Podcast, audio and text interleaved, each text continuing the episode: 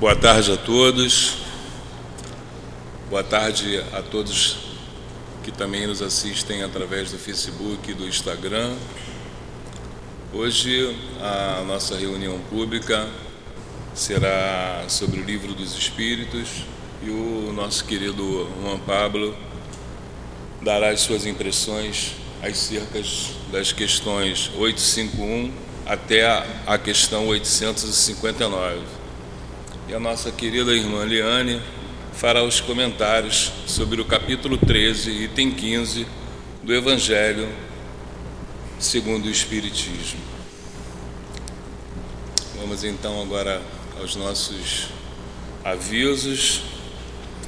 As nossas reuniões públicas são realizadas às quartas-feiras, dia em que apresentamos três horários às 10 da manhã, a, a reunião pública tem como tema o livro dos médios. Às 15 horas e às 19 horas, o tema é sobre o Evangelho segundo o Espiritismo. Aos sábados, elas acontecem em dois horários, às 10 horas da manhã e às 17 horas, onde são tratados os temas pertinentes ao livro dos Espíritos. A nossa casa disponibiliza de cursos diariamente e eu julgo que essa é a melhor parte da nossa casa, né? Porque aqueles que vêm com a disposição de quererem efetivamente buscar algo mais, é, certamente irá encontrar aqui na pluralidade dos cursos oferecidos pela casa. Né? É, é vir com a disposição de aprender que certamente de alguma forma o alívio buscado aos nossos dias dias aqui é encontrado.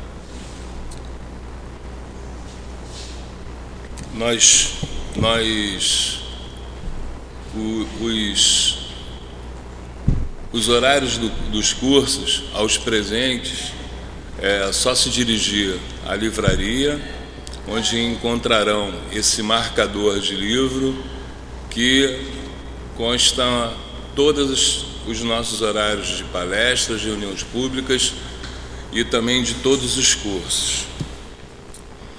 E aos nossos amigos que nos assistem pelas redes sociais, eles podem se é, buscar através do nosso site no www.centroespíritaativopanfiro.com. Ressalto que não tem o BR. O SEAP tem cadastrado mais de 600 famílias que são assistidas através da obra social Antônio de Aquino. E a nossa obra social, ela é realizada todos os sábados.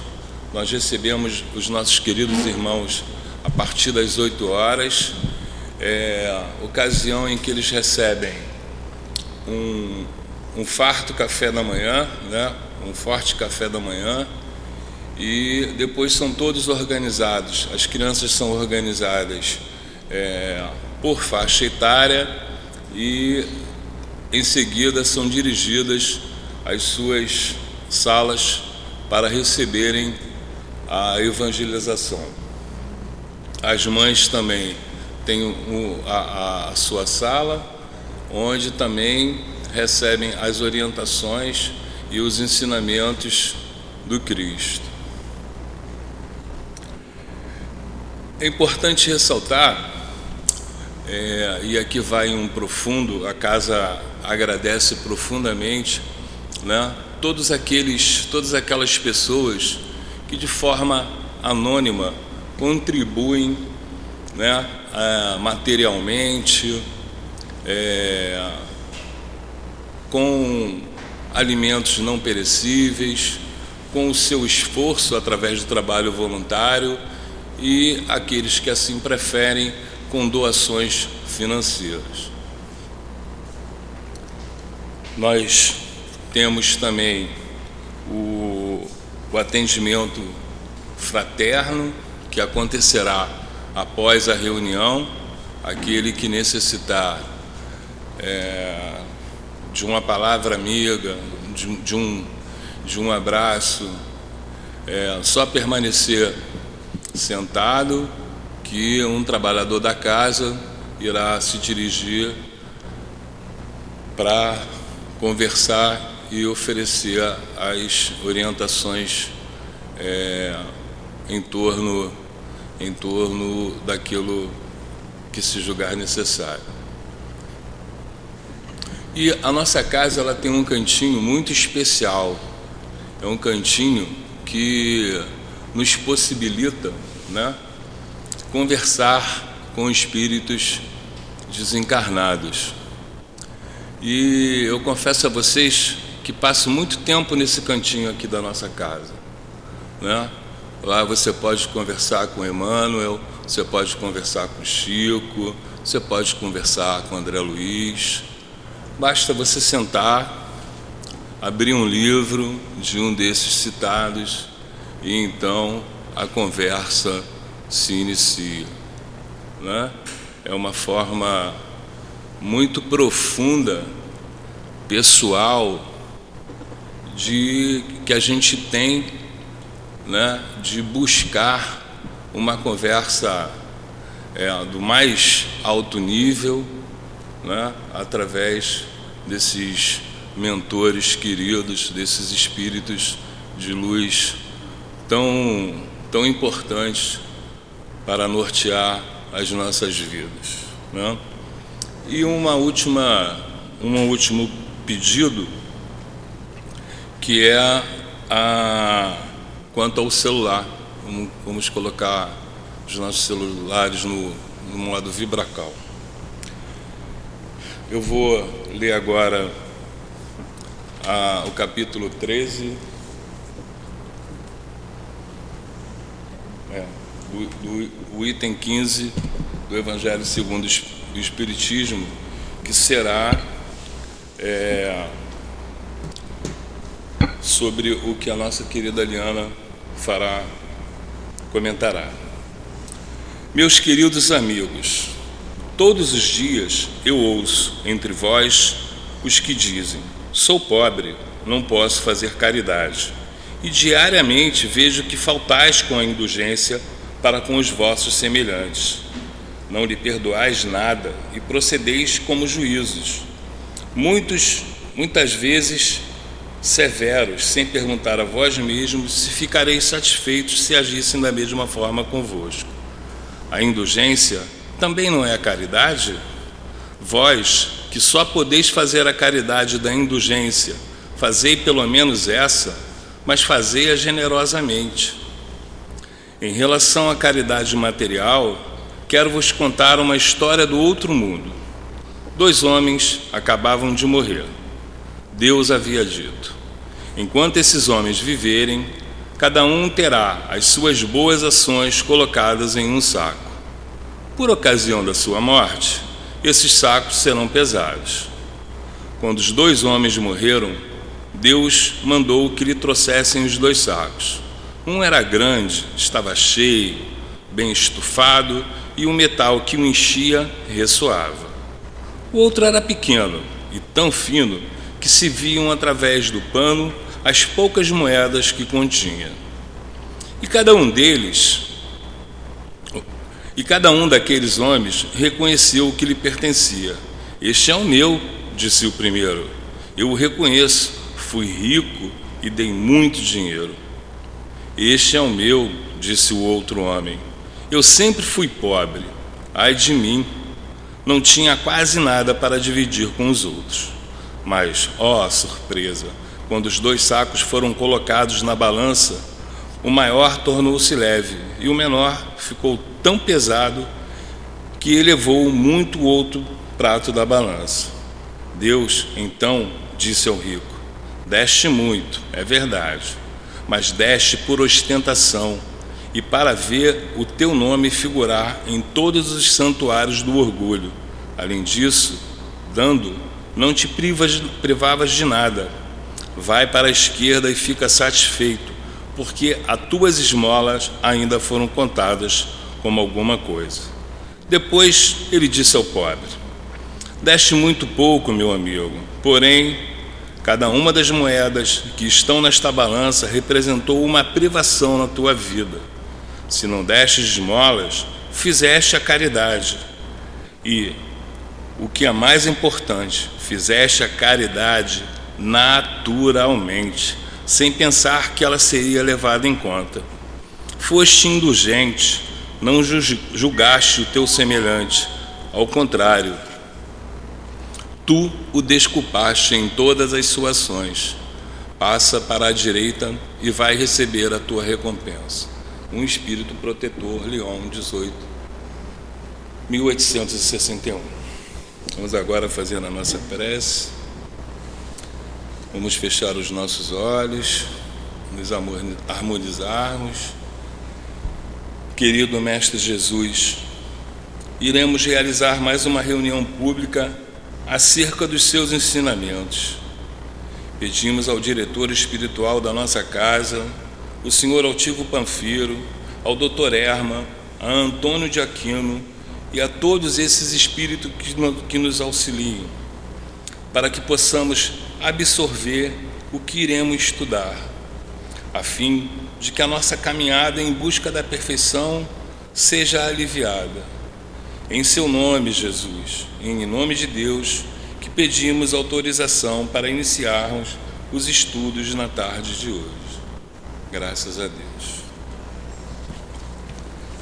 Eu vou fazer agora a leitura da questão 851 e em seguida vou passar a palavra ao nosso querido Juan. O estudo hoje é sobre a fatalidade.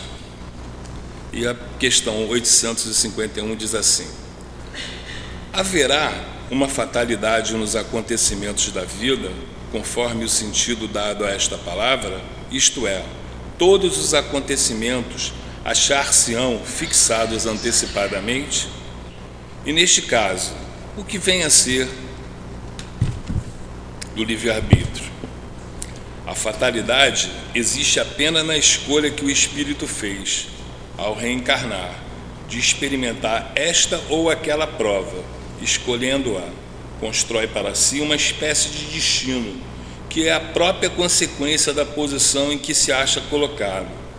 Falo das provas físicas, pois, no que diz respeito às provas morais e às tentações, o espírito, conservando o seu livre-arbítrio sobre o bem e o mal, é sempre senhor de ceder ou de resistir. Um bom espírito, vendo fraquejar, pode vir em seu auxílio mas não pode influir sobre ele, de maneira a dominar a sua vontade. Um mau espírito, isto é, inferior, mostrando-lhe, exagerando-lhe um perigo físico, pode abalá-lo e apavorá-lo, mas nem por isso a vontade do espírito encarnado deixa de continuar livre de qualquer entrave. A palavra é sua, amigo. Obrigado chegar essa cadeira para trás. Boa tarde a todos. É, é, um prazer muito grande poder retornar a essa casa, né?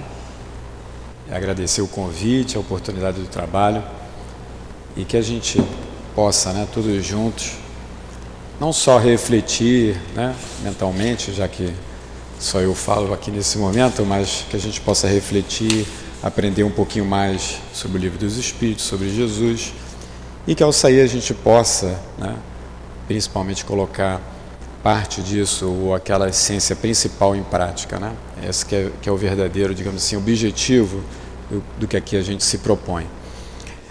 Bom, como o Guilherme já começou, inclusive, com a primeira pergunta, que é uma pergunta raiz, vamos dizer assim, do, desse tema, a gente vai voltar um pouquinho para poder assim, ter um contexto de, onde se encaixa né, esse item fatalidade aqui no livro.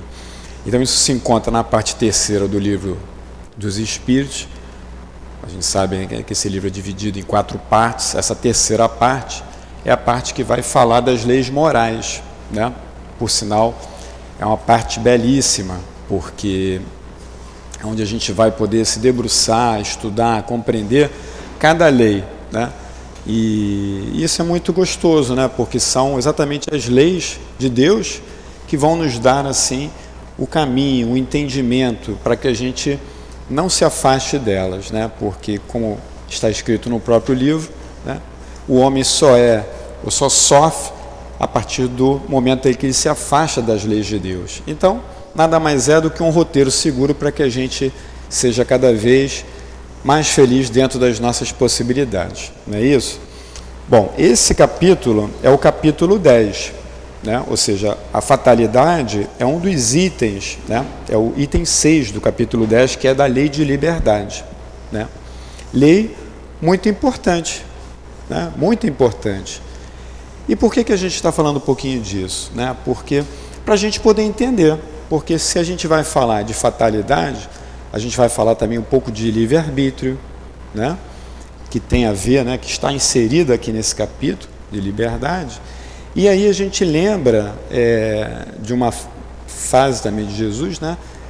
É, conhecerás a verdade e a verdade vos libertará. Não é isso? Bom, e como é que a gente vai conhecer essa verdade? De qual o mecanismo que nós temos que é, nos propor? Ou seja, como é que a gente vai conhecer essa verdadeira né, é, verdade? Não é isso? Então, para começar, eu trouxe uma historinha que é muito interessante, que a gente vai poder desenvolver o estudo a partir dela. Né? Pode ser que algum de vocês já conheça, mas é uma história bonita, vale sempre a pena a gente poder é, trazer. Né? Então, uma história que vai contar uma história sobre a mentira e a verdade. Né? Então, diz assim: certa vez a mentira e a verdade se encontraram. E a mentira disse: Bom dia, senhorita Verdade. Ao ouvir isto, a Verdade foi conferir se realmente era um bom dia. Olhou para o alto, não viu nuvens de chuva e havia pássaros cantando. Uma brisa suave envolvia toda a atmosfera. Ela viu que realmente era um bom dia, então respondeu para a mentira: Bom dia, senhorita mentira. A mentira prosseguiu: Sinto a calor que faz hoje. Tendo percebido que pela segunda vez a mentira estivera certa, a verdade relaxou, se desarmou.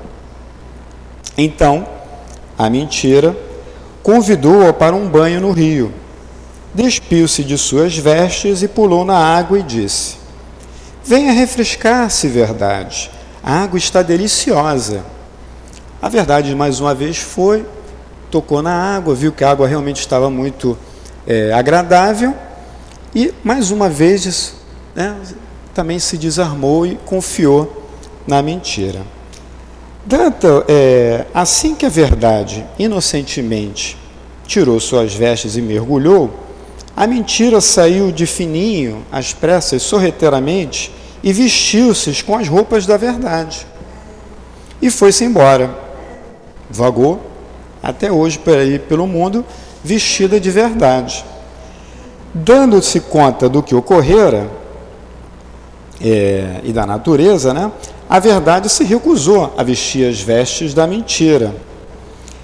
E, por não ter outra, outra solução e não ter do que se envergonhar, saiu a caminhar pelas ruas e vilas totalmente nua. E é por esse fato que, desde então, aos olhos de muita gente, é mais fácil aceitar a mentira vestida de verdade do que a verdade nua e crua. Né? Essa história, é, ela traz muito o que acaba acontecendo. Né? A gente aceita uma, uma mentira vestida de verdade, muitas das vezes, por vários motivos. Né? Ou pelo nosso interesse, ou pela nossa ignorância, porque a gente ainda não conseguiu né, conhecer a verdadeira verdade, não é isso? Mas é algo que a gente deve refletir, porque é bem assim. Né? Quando a gente não conhece a verdade das coisas, a gente está lidando com uma falsa verdade. Ou seja, está lidando com uma mentira. Não é isso? Então, como é que a gente vai se libertar, como Jesus falou, para conhecer a verdade? Através dos estudos. Né? Só tem esse caminho. Né? O outro caminho é vivenciando, praticando o que Jesus propõe.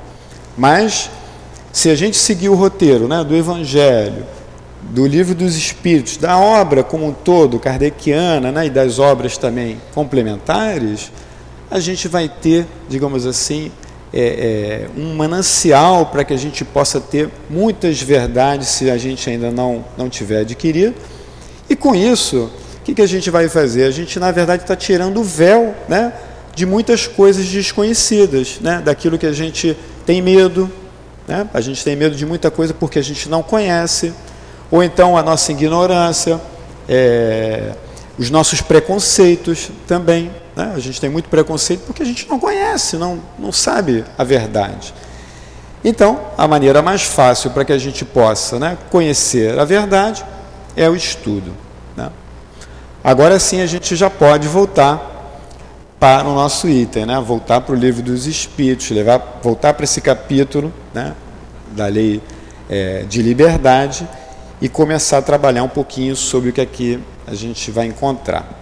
Nessa questão 851, que o Guilherme já leu para vocês, eu vou só repetir porque ela tem assim realmente a síntese do que a gente vai estudar.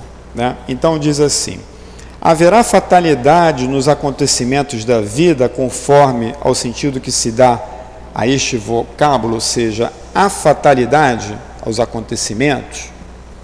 Quer dizer, todos os acontecimentos são predeterminados ou seja, alguém já predeterminou isso, vai acontecer dessa forma. E nesse caso, onde a gente vai encaixar ou o que faremos com o livre-arbítrio? Traduzindo da minha, na minha linguagem, né? não é isso que exatamente que está aqui, mas é, é isso que ele nos propõe. Né? Então ele traz né, sobre fatalidade, se há fatalidade, no entendimento que a gente tem, porque a gente fala assim, ah, isso é uma fatalidade, por exemplo, uma catástrofe, né? algo que aconteceu e você não tinha né, para onde correr. E qual é o significado dessa palavra no dicionário? Vamos dar uma olhada? Então, olha só: fatal é o que não se consegue nem se pode evitar, é o inevitável, que é do destino é, do fado inoxerável, consequência fatal. Então, algo que é fatal é algo que você não consegue se livrar dele. Né? E aí tem também o que é o fatalismo. Né? Fatal, fatalismo. O que é o fatalismo? Porque a gente vai ver alguns é, colegas também que são palestrantes, que, que situam, né, por exemplo, o espiritismo, né, eles, você tem a doutrina, né, por exemplo, do fatalismo e do determinismo. Mas a doutrina espírita, ela, ela é como se fosse uma terceira, né? ela está no, no, meio. Né? Então, as coisas, ela transita ali. Né? As coisas não existem dessa forma, mas algumas situações vão poder se encaixar por ali também. Né? Então, o que, que diz o fatalismo? É uma doutrina que considera todos os acontecimentos como irrevogavelmente marcados por uma causa única e sobrenatural. A gente falando assim, já vai vendo que não é exatamente a nossa realidade. Mas algumas pessoas acreditam, passado por um fato, que foi um fatalismo. Né? A gente, ah, não, isso tinha que acontecer. Não é mesmo? Bom, o que, que vai. Eu já vou antecipar, né? O que, que a gente vai ver aqui, por exemplo? Qual é algo fatal, por exemplo, em nossa vida? Embora nós não tenhamos esse fatalismo né, na doutrina espírita, mas algumas coisas a gente não tem como fugir. Então, por exemplo, o momento da nossa morte. Nós não temos como fugir do momento exato que a gente vai morrer. Embora é, no nosso plano encarnatório, e isso faz muito parte dessa, desse capítulo, né, porque no nosso planejamento encarnatório a gente vai programar todo esse nosso caminhar e ali já vão estar predeterminadas muitas provas que nós mesmos participamos e que nós mesmos pedimos, imploramos para que estejam, né? é, a gente começa a entender de que muita coisa que nós passamos, nós temos ciência. Foi, foi nos, nos perguntado e muitas vezes até eh, nos é questionado se realmente nós queremos ter aquela prova. Né? E mais, a misericórdia não só de Deus, mas das equipes espirituais, né, nos assessoram para que nós também não, não sejamos, digamos assim, demasiadamente otimistas e queiramos que passemos por provas que nós não temos condições de passar. Então, tudo o que nós vivemos hoje no nosso, na nossa encarnação, na nossa trajetória, são acontecimentos, são provas, né, provações, tudo isso está ao nosso alcance, ou seja, nós podemos passar e nos sobrepor, porque temos condições. Ah, mas se é, é muito difícil, eu não consigo, né? mas você tem condições. Se não tivesse, não estaria no nosso planejamento. Então, o planejamento encarnatório, de certa forma, e ele é, está aqui isso na, na resposta, né? ele já é um caminho, digamos assim, com algumas predeterminações. Né? Você vai casar com tal pessoa, você vai ter nessa família, né? fulano, mengano, ciclano, em que você se eh, comprometeu né, em, em, receber de volta para o seu ajustamento. Né? Eh, então, há um planejamento e há tudo uma teia, digamos assim, que nos liga, né, que foi pré-determinado. Pré-determinado. Mas é um fatalismo? Não. Porque se eu, por acaso, que tinha que me casar né, com a dona Daniela, eu não me casasse, que, que vai acontecer? Eu começo né, a sair um pouco daquele caminho. Pode ser, né? E muitas das vezes a espiritualidade depois vai, né? E a gente acaba dando trabalho para eles, né? E, e, e, a gente acaba voltando de outra forma, né? Ou se separa e depois acaba casando com aquela pessoa de novo, ou então não, mas de repente aqueles espíritos conseguem vir com aquele novo casal. Mas assim, há um planejamento, mas nós temos o livre-arbítrio né? Não, não nos é tirado o livre-arbítrio de escolher. Então, é, é, isso está na lei de liberdade. Né? Porque Deus dá uma liberdade para o homem através do livre-arbítrio, mas essa liberdade ela transita entre o que você pode e não pode. Né? Nem tudo também nós temos esse livre-arbítrio total. Haja visto que nós todos não vamos passar né, pelas mesmas provas pelas mesmas situações. Né? Cada um tem um planejamento único, é uma individualidade, um espírito. Então, espíritos vão passar por determinadas coisas né? É, que não necessariamente eu vou ter oportunidade de vivenciar, mesmo que eu queira. Mesmo que eu queira. Né? Porque é tudo a seu tempo. Então, essa parte é muito interessante, porque a gente é, primeiro tem que entender de que aquilo que acontece em nossa vida, e aí também vem um outro chamamento muito importante, que a gente tem que ter a lucidez, né? a lucidez da gente conseguir também interpretar o que é consequência de um planejamento, consequência, digamos assim, das leis de Deus, e o que é consequência das nossas ações. Não é isso? Por quê? Muitas das coisas que nos acontecem no dia a dia ou na nossa vida são, na verdade, consequências das nossas ações, do nosso livre-arbítrio. Né? A gente todo dia está fazendo escolha. Acordou, está fazendo escolha. Né? Você acorda e aí você tem, você pode escolher. Ou você dá bom dia né, para o dia,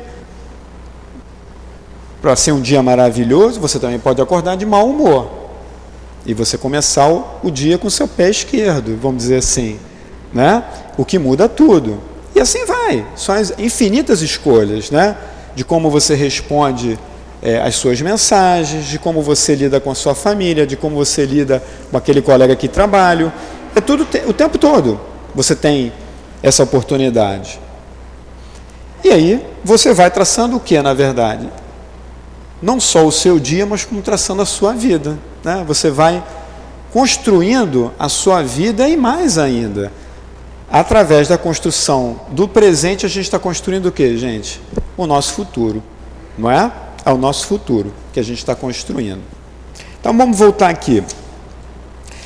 Nessa resposta da 851, os espíritos nos dizem, né? A fatalidade existe unicamente pela escolha que o espírito fez ao encarnar, ou seja, programação reencarnatória, desta ou daquela prova para sofrer, né? Lembrando que também existem situações em que você é, é imposto, essas provas são impostas, né? ou seja, a gente tem uma liberdade, mas cada vez que a gente faz mau uso dessa liberdade, quanto mais mau uso nós fazemos da liberdade, o que, que acontece? Menos de liberdade a gente tem. Menos de liberdade. Né? Por quê? É como se fosse um funil. Né? Deus, tão misericordioso, ele dá para a gente né, um, um, uma abertura muito grande, mas se você não faz, ele vai, ele vai te ajudando, né? ou seja, para que você tenha menos riscos de se perder como se perdeu em outras encarnações. Até que um ponto que existem as encarnações né, compulsórias, as encarnações em que você tem, é, é imposto a você uma prova, é, é, uma expiação, né? porque é necessário que seja feito dessa forma. Então, vamos continuar aqui. É, diz assim: escolhendo-a, institui para si uma espécie de destino. Né? Ou seja, você, junto com a equipe reencarnatória, é, escolheu como vai ser, determinou com seu consentimento, está ali pronto, né? seu plano, né? seu, seu plano de, de reencarnação. Então você escolheu, você tem digamos assim, predeterminou né, é, um destino para você. Lógico que esse destino vão ter vários caminhos, né? Você não está na fatalidade que aquilo vai acontecer assim. Pode ser de várias formas. E pode também ser que você se desvie de tal forma que você não faça nada daquilo que você se comprometeu. O que é muito comum. O que é muito comum. Mas como é que é isso? Né? Por que, que um momento eu, eu, eu, eu, eu imploro né, para poder resgatar, para passar por uma determinada situação, e agora aqui eu nem, nem lembro disso? Né? Então, se eu não lembro, como é que eu vou praticar? Não é mesmo? Bom, a gente sabe que quando reencarna e ganha esse corpinho material, nós temos um esquecimento do nosso passado. Isso graças à misericórdia do Pai, para quê? Para que a gente não tenha nem né, essa, essa vergonha que nós teríamos de saber quem nós somos assim é, desde o início, né? porque sabemos que não somos espíritos que começamos a, a, a caminhada ontem, Vem, já vimos há, há, há muitos séculos, né? há muitos anos, somos milenares. É, mas bem, não tem também só coisa ruim, gente. Nós também fizemos muita coisa boa. Hoje nós estamos vivendo o nosso melhor momento. Resultado de quê? De escolhas e opções que nós fizemos outrora e que hoje nos permitiram estar aqui, estar né, já vivendo uma vida melhor. Uma vida com tribulações, com sofrimento, com dores, mas faz parte do momento que nós estamos da evolução. Né? Não tem como fugir. Ainda somos espíritos o que ainda muito novos, né? Espíritos infantis, digamos assim. Né? Nós estamos muito perto do mundo primitivo. Né? A gente olha Jesus, né? É, um espírito de luz, e às vezes até outro dia a, a, colega disse assim, pô, mas é tão difícil né? imaginar, Jesus já é um espírito perfeito. Imagina, o Criador do planeta, né? quer dizer, há, há quase 5 bilhões de anos atrás, ele já co-criava com Deus, esteve conosco né, há, há 2023 anos atrás, ou seja, é um espírito realmente é, de uma envergadura moral muito grande, de uma vivência, de uma experiência. Mas qual é a finalidade de, é, de Jesus em nossas vidas? É o nosso guia e modelo. Né? Foi quem esteve aqui no planeta Terra de maior envergadura que nós conhecemos. Ele vivenciou, praticou e nos deixou um legado de quê? De amor. Então, Coloquemos Jesus como o nosso irmão maior, né? como o nosso guia, como o nosso companheiro. Eu até brinco, né? Para quem trabalha na casa, né? Você, Guilherme tem que vir, é, vou usar o Guilherme, vou dar um descanso para a Liane, até anotei para não esquecer, né? Mas é assim.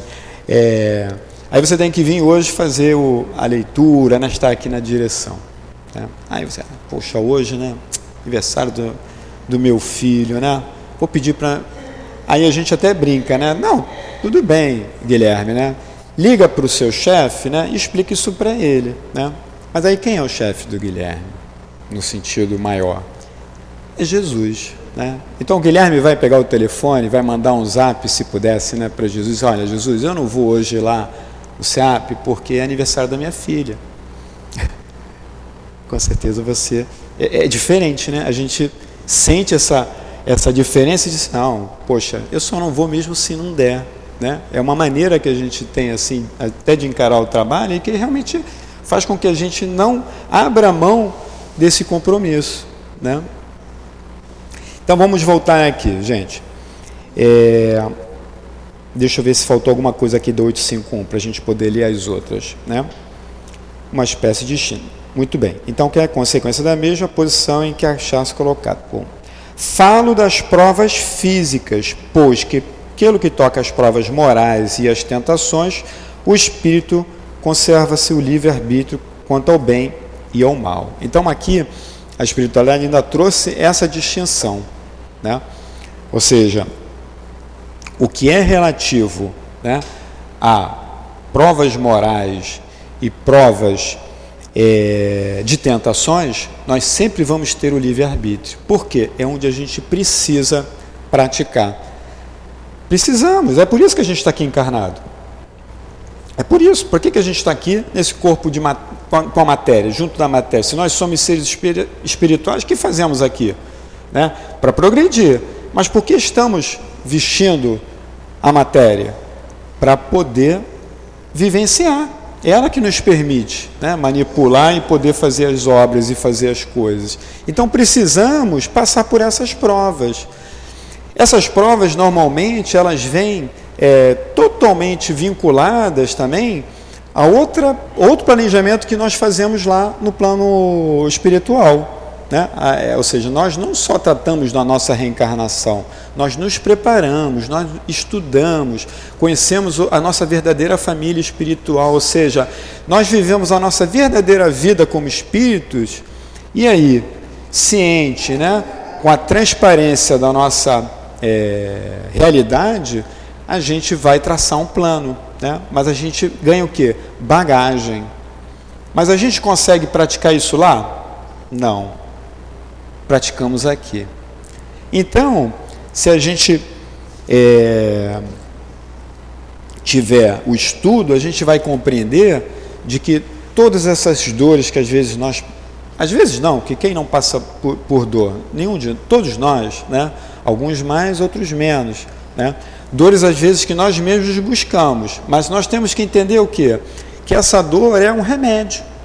Nada mais é do que um remédio, né? Que Deus nos é, prescreve para que a gente possa se melhorar, se corrigir.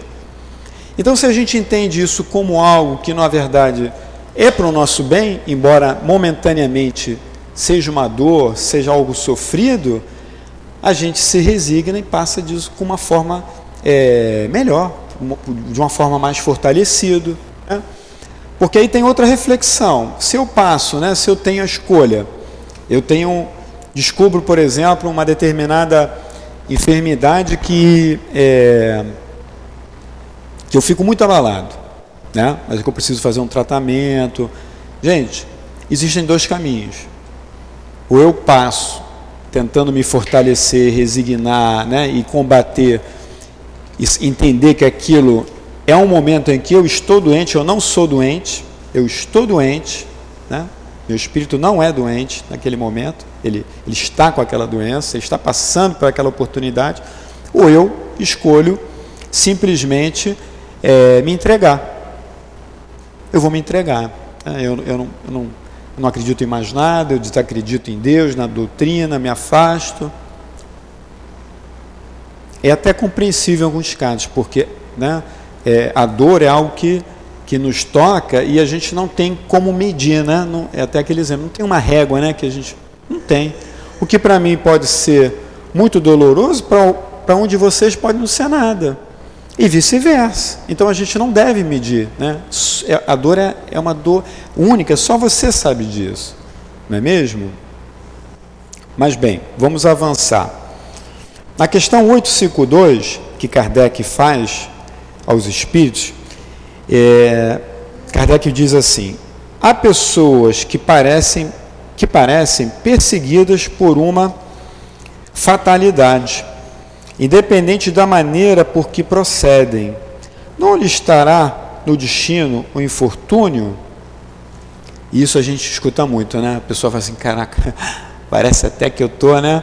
É, é algo assim incrível, como é que as coisas estão acontecendo comigo, é uma coisa atrás da outra, não consigo avançar. Gente, a gente tem que parar nesses momentos, né? E tem que ter um pouco de de, de calma, de, de resignação, para você, de paz, para você se conhecer. Vem para o centro, né? Medita, acalma teu coração, se desliga um pouco do problema e tenta enxergar as outras coisas que você está fazendo. Né? Tenta se perceber. Muitas das vezes é isso que está acontecendo. A gente está tomando decisões repetidas. A gente sempre diz assim: é, eu quero é, um futuro melhor para mim, eu quero que as coisas mudem. Como é que algo pode mudar se nós continuamos tomando as mesmas escolhas e fazendo as mesmas coisas? Não há como. Não há como. E às vezes uma simples mudança de pensamentos, de comportamento, já nos traz um alívio, a gente sente. Qual de vocês aqui, por exemplo, quando entra aqui no centro, né? principalmente logo no início, quando a gente está eh, é, chegando a casa no início, né? E não tem exatamente o que? Se sente bem, aquela sensação prazerosa de bem-estar, de alívio, né? Você, ah, eu me senti bem, que bom que foi estar ali. Por quê? É um ambiente protegido, um ambiente preparado, né? Você se desvincula, né? Também dos teus obsessores, daqueles espíritos que podem estar ali perturbando. Então você chega aqui e tem um alívio, você se sente melhor. Então, é necessário que a gente aproveite esses recursos, que a gente, graças a Deus, já está ao nosso alcance. Mas vamos ver o que os Espíritos respondem? Eles dizem assim: são, talvez, provas que lhe caiba sofrer e que elas escolheram. Ou seja, pode ser também que essa trajetória consecutiva né, de, de de provas e fatalidades que, a seu visto, são, não, na verdade não são, são, são provas que por ali, você mesmo planejou daquela forma, pode ser. Mas olha só o que ele diz: porém, ainda aqui lançais a conta do destino, o que a mais das vezes é apenas consequência de vossas próprias faltas. Né? Ou seja, ele, ele chama atenção para a gente entender o que é de Deus, né? E o que é de nós mesmos. Porque há consequências, e na grande maioria de nós, das nossas escolhas, das nossas atitudes, né? A gente está falando de leis morais, mas tem uma outra lei maior também, que é a lei física, né? de causa e efeito, que não tem como a gente é, se escapar dessa lei. Né? Então, se eu penso mal de alguém, se eu ajo mal, todo movimento que eu faço, né? Se eu crio uma ação, eu sofro o quê? Uma reação. Automaticamente. Automaticamente. Então, assim é com tudo. Tudo que eu faço de bem volta para mim em forma de bem, né? Não tem como. É o que eu planto também, não é isso que a gente fala? É o que a gente semeia. É que a gente esquece que a gente é semeador. Então a gente sai o dia inteiro fazendo coisa e não se liga, mas está semeando, né? Semeando né? a ingratidão, semeando é, a indiferença, semeando a, a falta de amor, semeando o desamor. Como é que pode a gente semear o desamor? Né? Então nós somos o que? Invigilantes. Invigilantes. Por isso que a casa os estudos, é, as palestras. As palestras, mesmo que seja remotamente, quando a gente não pode estar aqui, nos ajudam a quê? A nos reconectar, né? Reconectar. eu venho, eu me reconecto, né? eu, eu volto, eu reflito, eu abro a percepção, a espiritualidade vem, nos ajuda. A gente costuma dizer, né? Ninguém aqui senta por acaso no lugar que está. A espiritualidade já está aguardando a cada um no seu devido lugar. Se você for médium vidente conseguir ver, né? Muitos enxergam coisas que a gente não vê. Mas há é, aparelhagem sendo usada, tratamento sendo feito, dores sendo aliviadas. Né? E às vezes a gente fica preocupado em, por exemplo, tomar o passe. Né? Quantos de nós já não vivenciou isso? Principalmente quando você está ali na recepção. Né? A pessoa vem, ah, eu quero tomar o passe. Né? Eu não quero assistir a palestra, eu quero tomar o passe. Mas o passe nada mais é do que o fechamento, né? a finalização daquilo que já começou no momento que você se ligou em vir para cá, que também não é por acaso. A gente acha que tudo somos nós, né? Que ah, hoje eu vou no centro. Aí você teve essa ideia mirabolante do nada. Não. É porque você precisava. É porque você deu uma abertura e a espiritualidade vem e fala para você: "Vai, meu amigo. Vai lá. Hoje tem palestra, ó, tem palestra às 17, dá tempo". Aí você se esforça e vem. Mas é necessário que a gente o quê? tenha boa vontade, que a gente é, faça escolhas. Na mesma hora, pode alguém também nos ligar e dizer assim: olha, agora às 17 tem um churrasco aqui em casa. E, ó, e fulano já chegou e trouxe um cooler aqui recheado, né? E aí? Você tem que fazer a escolha. Dá para vir para o centro e depois você pode ir para o churrasco, porque a gente não está numa vida material né, para viver uma vida como se fosse santo, que a gente não é. Se a gente fosse santo, não estava aqui. Mas vem primeiro, né, se reconecta, se abastece. Você já vai chegar lá o quê? Mais fortalecido, né? já não vai querer né, as mesmas coisas. De repente, ah, não, não vou. Hoje eu não vou nem beber, não, porque estou dirigindo. Então você começa né, a, a, a ter outras escolhas. A gente até fala, é, às vezes trocando ideia assim com, com os colegas, né? De casa, de que a gente fica até chato às vezes, né? porque a gente começa a fazer as escolhas do que são do nosso meio, que acaba sendo uma família muito grande, e você né, acaba sempre escolhendo por ali, porque você às vezes se dá a opção de fazer a outra escolha, diz, ah, isso não é o que eu quero para mim mais, cansei disso, isso não me, não me satisfaz. Né? Isso, inclusive, que acontece na nossa vida com relação a tudo que a gente faz de errado. Né? aos nossos vícios, vamos dizer assim, né?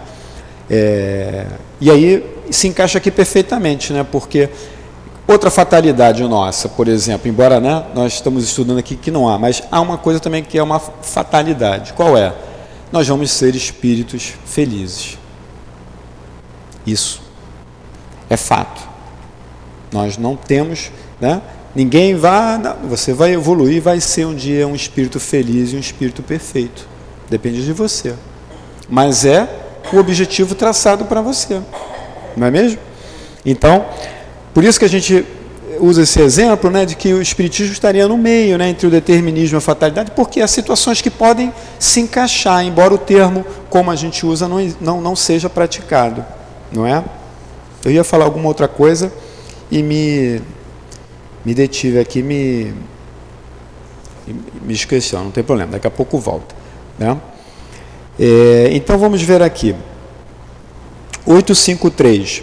O que, que diz a 853? Diz assim: Algumas pessoas só escapam de um perigo mortal para cair em outro. Parece que não podem escapar da morte. Não há nisso fatalidade? Eu já fiz um spoiler sobre isso, né? Ou seja, é, embora nós tenhamos uma data, né, para nascer e uma, uma, data, uma data já certa, é, programada para o nosso desencarne, isso também pode ter uma variação. Né? Ou seja, por algum motivo, devido à minha conduta, né? a, devido à nossa vida, que a gente pode realmente se, se, se sair muito bem, e por uma necessidade, possa ser necessário que a gente tenha o que a gente chama como se fosse uma moratória. A gente ganha alguns anos mais para poder terminar alguma obra que a gente está realizando, para que alguma situação que está ali bagunçada se acalme, fique melhor. e você ganha mais algum. Então, nem mesmo né, a data do, do, do nosso desencarne, que está programado, pode ser que ele venha a ser modificado, se houver necessidade. Mas na hora que ficar acertado, depois, digamos assim, dessa, dessa é, moratória, né? Digam, tudo bem, você ganha mais cinco anos, mas dia tal, do mês tal, do ano tal, você vai desencarnar. É fato. Aí, meu amigo, não tem jeito. Você, aquilo ali, porque é uma programação, é, uma, é da lei de Deus. Né? Então, você não tem como escapar. Quem assistiu aqui o filme Arigó no cinema? Quem não assistiu, vale muito a pena assistir. Um filme lindíssimo. Por sinal, né, os, os filmes espíritas estão ganhando é, cada vez mais é, adeptos e pessoas que, que não são espíritas assistindo, e com isso está se divulgando a doutrina né, de uma forma cultural em que chega até essas pessoas assim a beleza da doutrina. Né? Nesse filme, Arigó, é, num determinado momento, através do seu mentor, ele, é, ele, ele, ele pede, né, é, se não me engano, ao, ao mentor, saber, né, porque o, o, o mentor dele fala assim, está muito perto já, né, vá se preparando, né, vá se preparando para se despedir. Ele aceita, tal, mas ele diz, como é que vai ser? Né? E aí ele, ele tem uma visão, né, que vai ser um desencarne, que ele, ele sofre um acidente de carro. Né? Então, quando ele passa por essa situação é, que ele está vivenciando, ele lembra e, e se prepara porque ele já sabe. Né? Então, é, é, muito bonito. Né? Olha o merecimento desse espírito né, que ele teve ao ponto de saber. Nós precisamos também saber? Não. Não precisamos. Basta saber que a gente um dia vai desencarnar. Ah, mas e aí? Eu, como é que eu vou me preparar? Eu não vou ter essa oportunidade que a Arigó teve? Tem. É só pensar que você pode desencarnar amanhã. Então, faz sempre o melhor hoje. Não deixa para amanhã o que pode ser feito hoje. Né? Mas o que, é que você não vai deixar para amanhã? Aquilo que precisa ser feito. Né? Então, se alguém, a gente fica sabendo que alguém está é, tá acamado, alguém está doente, né? Faça o que você pode, né? Mande uma mensagem, vai visitar. Pode ser que você amanhã não possa mais ver esse querido. Né? Um parente nosso com mais idade, que está passando né, é, por uma situação parecida, a gente não sabe. É a trajetória da vida. Geralmente, né, os mais velhos, não é isso? Então, isso faz o quê? Até para a gente ter o quê? Um alívio no nosso peito, no nosso coração. Né? Porque senão a gente, poxa, podia ter ido. Aí o churrasco fica com peso enorme, né? Porque você. Ah, eu vou no churrasco. Quer dizer, a gente vai viver sempre assim? É difícil, né? Mas chega uma hora em que a gente vai isso vai entrando em nós e a nossa consciência, que aí é o nosso maior aliado, vai sempre acender luzes, né, de alerta, olha. Né, você vai pressentir, olha, fulano, pode ser que fulano não dure muito mais, então você se liga naquilo. Né? Essas ligações acontecem diariamente. Mas é necessário que a gente o quê? se predisponha, né? se predisponha. Como é que a gente vai estar tá predisposto se a gente está num mundo de turbulência, de barulho, não só fora, mas principalmente interno, né? com ruídos internos? Não tem como. Se eu estou vivendo uma tormenta né, de, de pesadelos mil, sejam eles de ordem materiais e é, espirituais, né? eu não consigo me sintonizar com nada. Aí volta aquele receita, né? Volta, medita, vem para casa, né? Baixa a sua rotação, né? Diminui o volume para ver se você consegue respirar e se enxergar, né? Se enxergar, ver. Às vezes, quando a gente está né, no, no, no furacão do problema, dentro dele não dá para perceber nada, mas se a gente consegue sair um pouco, a gente tem a percepção melhor. E mais, a oração, né? Porque qual o melhor antídoto que a gente tem? A oração. Né? Se a gente faz uma oração sincera de ajuda, o que, que Deus vai fazer? Vai mandar um socorro para a gente. Esse socorro vai vir como? Com o sonho do nosso mentor, Deus falando para a gente? Não. Ele vai vir através da própria criatura. Né? É uma pessoa, às vezes é uma pessoa que você nem conhece muito bem, né? que vem e fala algo para você né, que vem e traz um papel para você, que te dá uma dica, te dá algo assim, você. Então você tem que estar atento. né? Mas para isso precisamos ter pelo menos determinados momentos de plenitude, né? de, de, de paz interior. Né? Então, sempre que a gente sai, o que, que a gente faz? Tenta buscar. Para isso que serve a casa espírita. Né? Tem o tratamento, tem os estudos. E o Guilherme lembrou muito bem no início. Né? É uma benção nós termos o estudo. É uma benção. Né? Quanto mais a gente estuda, mais vê que precisa estudar, porque ainda falta muito mas é algo assim que o que faz o quê? Faz a gente é, se alimentar daquilo. Né? Nessa semana também iniciaram os cursos lá na casa que eu trabalho e, e um dos alunos, né, na primeira aula inaugural, e foi muito bom que a gente inclusive decidiu acolher, né? ou seja, já tinha até um tema para aquele dia, mas nós fomos intuídos e fomos atentos primeiro a, a, a esse chamado, né? Assim, olha, preste atenção para o acolhimento, né? Porque isso pode estar passando desapercebido. Né? Houve até uma reunião depois também de instrutores que também foi falar, então ficou claro. E aí, o que, que é o acolhimento, gente? É a gente conhecer, permitir que aquela pessoa que vai estar com você num período longo, né, fale um pouco dela. O que nos ajuda para poder depois continuar. Né? Mas é, aí um, um, um dos, dos alunos né, disse assim, é, era para você se apresentar rapidamente, falar do objetivo, o que, que você esperava, né? E aí ele trouxe um relato, né, da, assim, é, recente da vida dele, né? Ele tinha perdido a esposa, que era uma companheira dele muito grande, agora na pandemia, ficou totalmente desabalado, abalado. E aí ele, né, na, na dor, no luto, né? Mas aí, um, um, aí foi até a nossa casa, mas também não, no primeiro momento não, não conseguiu, né, digamos assim, se, é, se ligar. É, e aí, por uma outra forma, né, um outro colega dele foi para Uberaba, ia para Uberaba porque também tinha tido uma perda, e eu não sei se era o centro do Chico, né, e Uberaba, capaz que sim, mas lá ele ia para receber, para tentar receber uma mensagem psicografada, né? E esse amigo foi para acompanhá-lo, como curioso, né? Sem pretensão alguma. Olha os mecanismos, né? Olha a espiritualidade, né? Fazendo com que as coisas aconteçam. E ele vai, né? De bom grado vai. Chegando lá, é... acho que o médium, né? Começa a falar, né? Aí está ouvindo, né? ninguém me fala, né? Ninguém fala para mim assim também, né? Ninguém me chamava assim, isso, né? Ele nem Daqui a pouco o médium começou a falar e ele né, se ligou que era com ele. Né? Ele disse, ó, meu pai me chamava assim, minha esposa me chamava assim. Aí recebe uma mensagem né, ali, recebe a mensagem psicografada, quer dizer, e aí muda totalmente a trajetória desse espírito. Né? E ele começa não só a se é, é, deslumbrar com o espiritismo, ele não era espírita, né?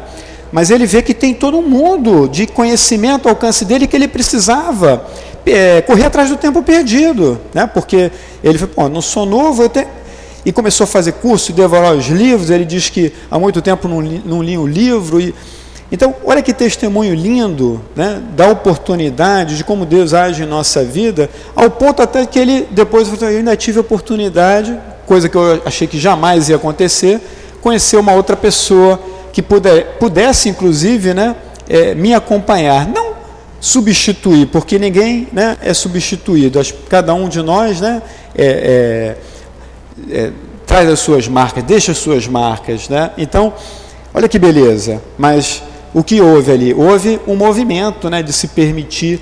Então, esse companheiro hoje, né, há pouco tempo atrás não conhecia nada e hoje está correndo atrás do tempo perdido.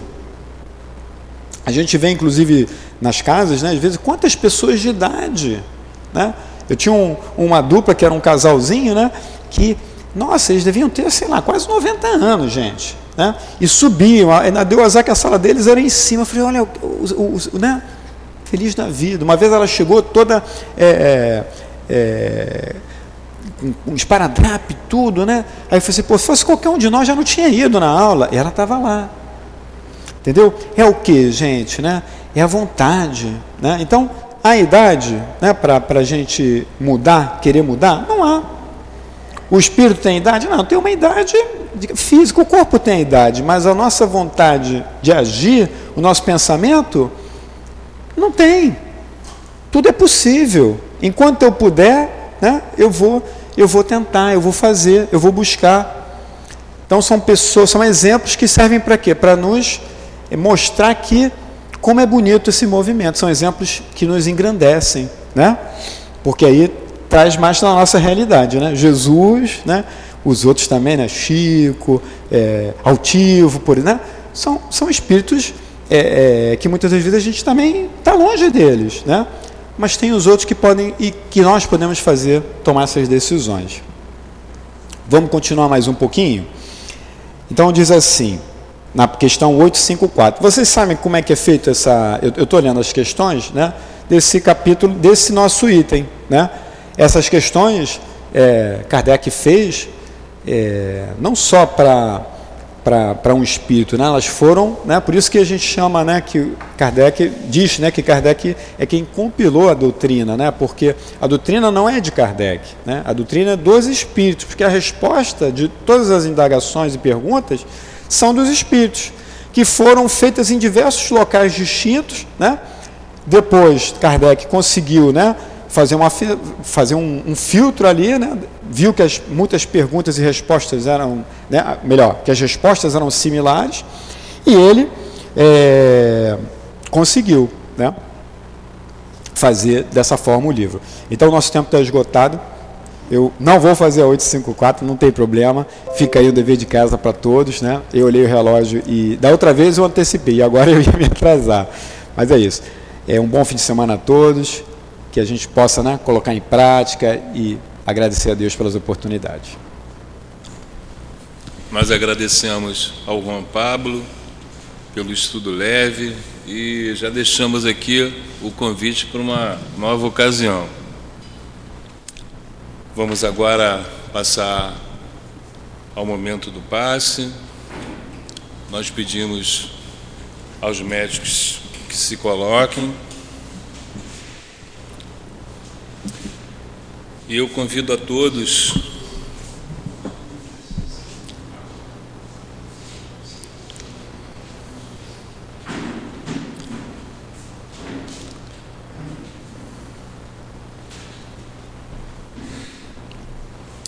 Eu convido a todos a respirar lentamente e a fechar os olhos. Vamos todos contemplar o universo, belo, por assim dizer. Esse cenário magnífico, pela força da beleza, magneticamente nos convoca a buscarmos vibrações de outras pátrias, para sentirmos as pulsações de outros corações que já conhecem e vivem próximos a Jesus esses irmãos vividos na atmosfera do mais pleno amor, já promoveram a descida das claridades espirituais e já se encontram aqui na nossa casa de amor para nos servir em todas as direções. Sintonize-se, eleve-se e receba. Graças a Deus.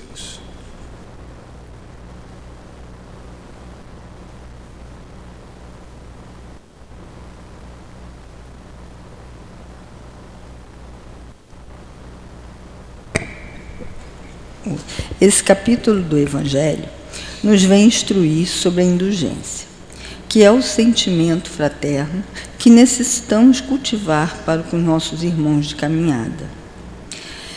Essa parábola que nos, que nos foi contada sobre os dois indivíduos, um rico e outro pobre, que no final da vida, quando tiveram que prestar contas de, de suas caridades ao juiz consciencial, o pobre que nada tinha, mas o que tinha dividiu com seu próximo, ficou com os louros, pois ele deu o que lhe, so, o que lhe faltava, enquanto o outro deu o que lhe sobrava.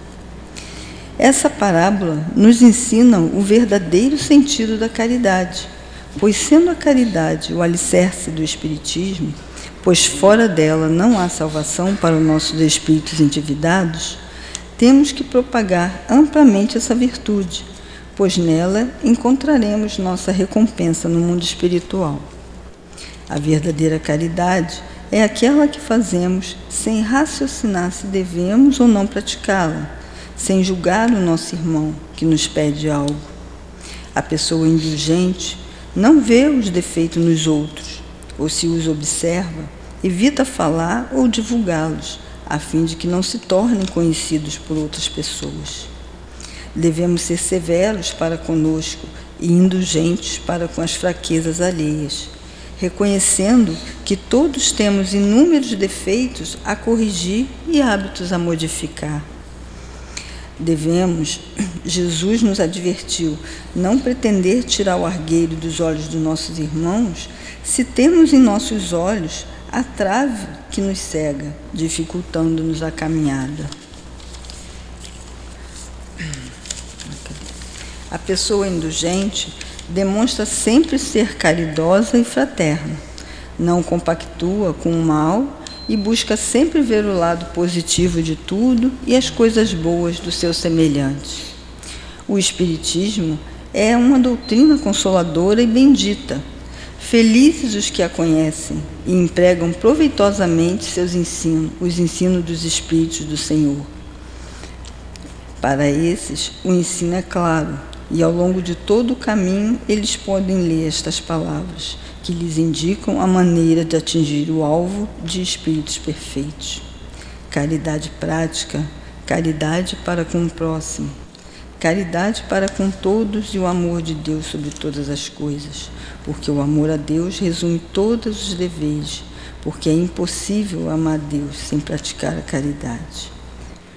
Sejamos assim, indulgentes, da mesma forma que o Criador o é sempre conosco, vendo o que temos de bom e sempre nos dando novas chances de acertar após nossos erros.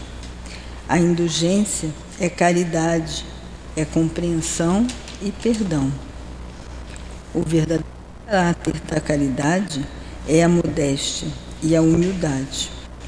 Embora o coração humano seja um abismo de corrupção, Sempre há em suas dobras mais ocultas o germe dos bons sentimentos, que é a centelha de, da essência espiritual. Muita paz a todos.